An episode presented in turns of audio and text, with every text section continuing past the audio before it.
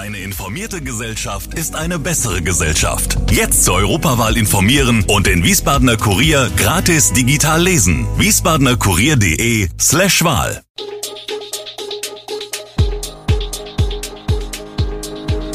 Gude, unser morgendliches News Update. Das Wichtigste aus Wiesbaden für Sie im Überblick. Guten Morgen aus Wiesbaden an diesem 20. Mai.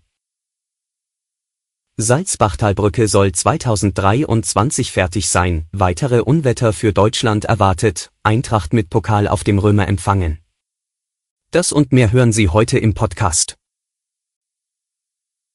Deutschland steht nach Angaben des deutschen Wetterdienstes, DWD, mit großer Wahrscheinlichkeit am Freitag ein extremes Unwetter mit Gewitter, Hagel und Sturm bevor. Nach Einschätzung eines Meteorologen dürfte vielerorts die höchste Warnstufe, Stufe 4, ausgerufen werden. Damit drohen dort, wo der Gewitterkomplex langzieht, massive Schäden, sagte der DWD-Wetterforscher. Erste Unwetterwarnungen vor schwerem Gewitter, Starkregen und Hagel gab es schon am Donnerstagabend unter anderem für Wiesbaden, Mainz, den Kreis Mainz-Bingen, den Kreis Bad Kreuznach, den Main-Taunus-Kreis und den Rheingau-Taunus-Kreis. Bis zum Donnerstagabend sind durch die angekündigten Unwetter in Hessen aber keine Menschen verletzt und größere Schäden verursacht worden. Von dem Unwetter ist am Freitag laut DWD vor allem ein gedachter Streifen von Nordrhein-Westfalen und dem nördlichen Rheinland-Pfalz bis nach Brandenburg und Vorpommern betroffen. Wo genau sich die Gewitter entladen, kann den Angaben zufolge allerdings erst wenige Stunden vorher sicher gesagt werden. Bei einer amtlichen Warnung der Stufe 4 kann es laut Definition für Menschen lebensgefährlich werden. Vermeiden Sie Aufenthalte im Freien. Informieren Sie sich regelmäßig über die Entwicklung der Wettersituation, riet der DWD. In Frankfurt stieg am Donnerstag die Party des Jahres. Zehntausende Fans feierten zusammen mit der Eintracht-Mannschaft auf dem Römerberg den Europapokaltriumph. Zuvor sonnten bereits Hunderttausende den Straßenrand, als das Team auf seinem Weg vom Frankfurter Flughafen in Richtung Innenstadt unterwegs war. Trotz Unwetterwarnungen und Regen hatten die Fans auf dem Römer aus und empfingen ihre Mannschaft, die sich und den Pokal nach einiger Verzögerung im Ablaufplan auf dem Balkon des Frankfurter Rathauses der feiernden Menge zeigte. Der Autokorso war zwischenzeitlich eingekesselt von den regennassen aber freudetrunkenen Fans.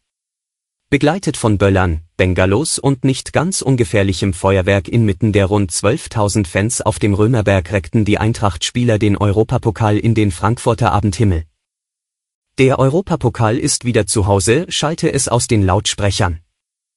Präsident Peter Fischer sprach als der stolzeste Präsident von den besten Fans und machte die Anhänger schon mal heiß auf die Champions League in der kommenden Saison. Bevor die Party weiterging, trugen sich die Pokalsieger schließlich noch in das Goldene Buch der Stadt Frankfurt ein.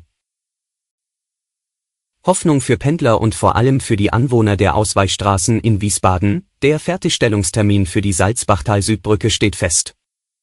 Die Autobahn GmbH gab bekannt, dass man mit der Baufirma eine Übergabe des Bauwerks für Ende 2023 vereinbart habe. Läuft alles nach Plan, erfuhr der Wiesbadener Kurier auf Nachfrage, soll es 2023 auch noch mit der Verkehrsfreigabe klappen. Zwischenzeitliche Bedenken, es könnte bei zwei Großbordfällen zu Beschädigungen gekommen sein, die die Tragfähigkeit der Stützkonstruktion beeinträchtigt haben könnten, konnten mittels eines aufwendigen Prüfverfahrens ausgeräumt werden. Mit der Terminierung der Südbrückenübergabe wird auch der Zeitraum konkreter, den Pendler in der Region noch auf die Freigabe der zweiten Schiersteiner Autobahnbrücke warten müssen. Deren Öffnung für den Verkehr ist nämlich mit einer vorübergehenden Vollsperrung der A643 verbunden, die man mit Blick auf die schon lange überlasteten Straßen im Wiesbadener Stadtgebiet erst vollziehen will, wenn die gekappte Verbindung an der Salzbachtalbrücke wieder befahrbar ist in Wiesbaden waren Ende des Jahres 2021 bereits 29 Prozent der neu zugelassenen Pkw-Hybrid- und vollelektrische Fahrzeuge. Damit liege die Stadt deutschlandweit auf Platz 2 unter den Städten mit der höchsten E-Autodichte, berichtet die deutsche Presseagentur unter Berufung auf das Kraftfahrtbundesamt um diesen Trend weiter zu unterstützen, wolle die Stadt vor allem in der Innenstadt und in verdichteten Stadtteilen mit wenig privatem Parkraum wie Biebrich einen deutlichen Ausbau der öffentlichen Ladeinfrastruktur ermöglichen, heißt es aus dem Pressereferat.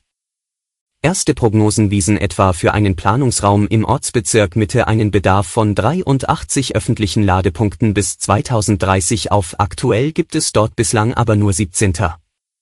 Die Umsetzung werde derzeit unter Leitung des Tiefbau- und Vermessungsamtes vorbereitet. Die größten Herausforderungen für eine Ladeinfrastruktur entstehen im Innenstadtbereich mit wenig Fläche, Netzverfügbarkeit und durch bauliche Anforderungen. Und zum Schluss noch eine gute Nachricht für alle Autofahrer ohne E-Antrieb. Der Bundestag beschloss am späten Donnerstagabend, die Energiesteuer auf Kraftstoffe im Juni, Juli und August auf das in der EU erlaubte Mindestmaß zu reduzieren. Bei Benzin sinkt der Steueranteil damit um 29,55 Cent pro Liter, einschließlich Mehrwertsteuer sogar um knapp 35,20 Cent. Bei Diesel gibt es ein Minus von gut 14 Cent bzw. 16,7 Cent mit Mehrwertsteuer. Dem muss am Freitag nur noch der Bundesrat zustimmen. Damit senken wir die Spritpreise auf das Vorkrisenniveau, versicherte der SPD-Abgeordnete Carlos Kaspar. Tillmannsmann von der FDP erklärte, auf Mobilität angewiesenen Menschen würden monatlich um mehr als eine Milliarde Euro entlastet.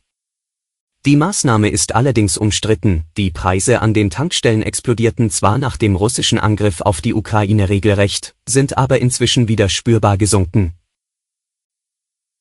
Alle Infos zu diesen Themen und noch viel mehr finden Sie stets aktuell auf wiesbadener-kurier.de. Gude Wiesbaden ist eine Produktion der VRM von Allgemeiner Zeitung, Wiesbadener Kurier, Echo Online und Mittelhessen.de. Redaktion und Produktion die NewsmanagerInnen der VRM. Ihr erreicht uns per Mail an audio.vrm.de.